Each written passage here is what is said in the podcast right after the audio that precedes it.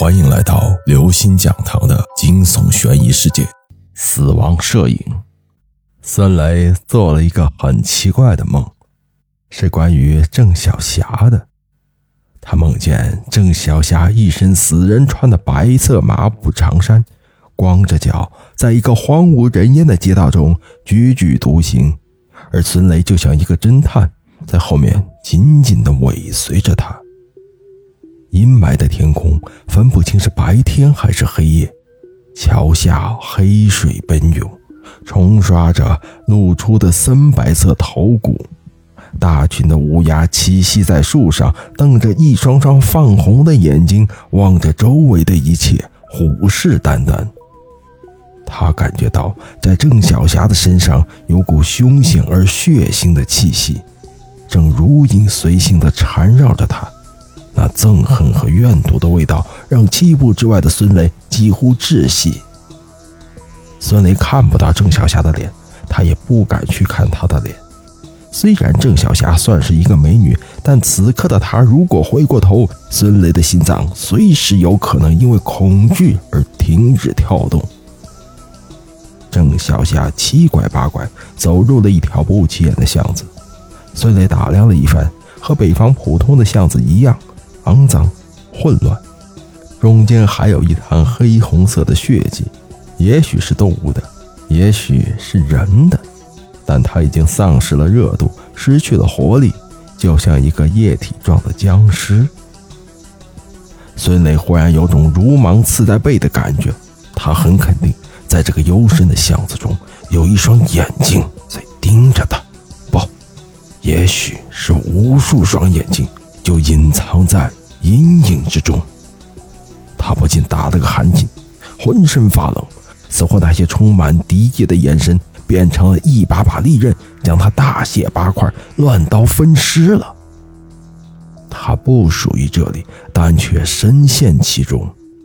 转过这个令人毛骨悚然的小巷后，郑小霞来到一座白色的建筑面前，墙上的白色方砖。已经被酸雨腐蚀的有些斑驳了。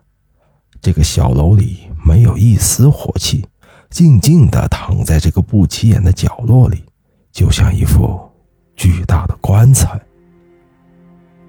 这座建筑让孙雷的心猛地痉挛起来。他后面不远处那个巨大的烟囱，更是让他觉得眼熟无比。这儿不是太平间吗？怎么到这里来了？这里还是那么的阴暗潮湿，空气中弥漫着淡淡的尸臭，在那些张牙舞爪的树木之间，挂着一张张有些泛黄的裹尸布，上面还有触目惊心的血迹。郑小霞毫不犹豫地迈进了无尽的黑色绝望，孙雷随后跟了进去，福尔马林的味道刺痛了他的小脑。郑小霞走到那天他们来过的那个房间，停下了脚步。房门洞开，他一步步地挪了进去，就像一具丧失灵魂的行尸走肉。房间里躺着那具让孙雷熟悉的女尸，她身上的白布无风自动，露出了女尸的脸。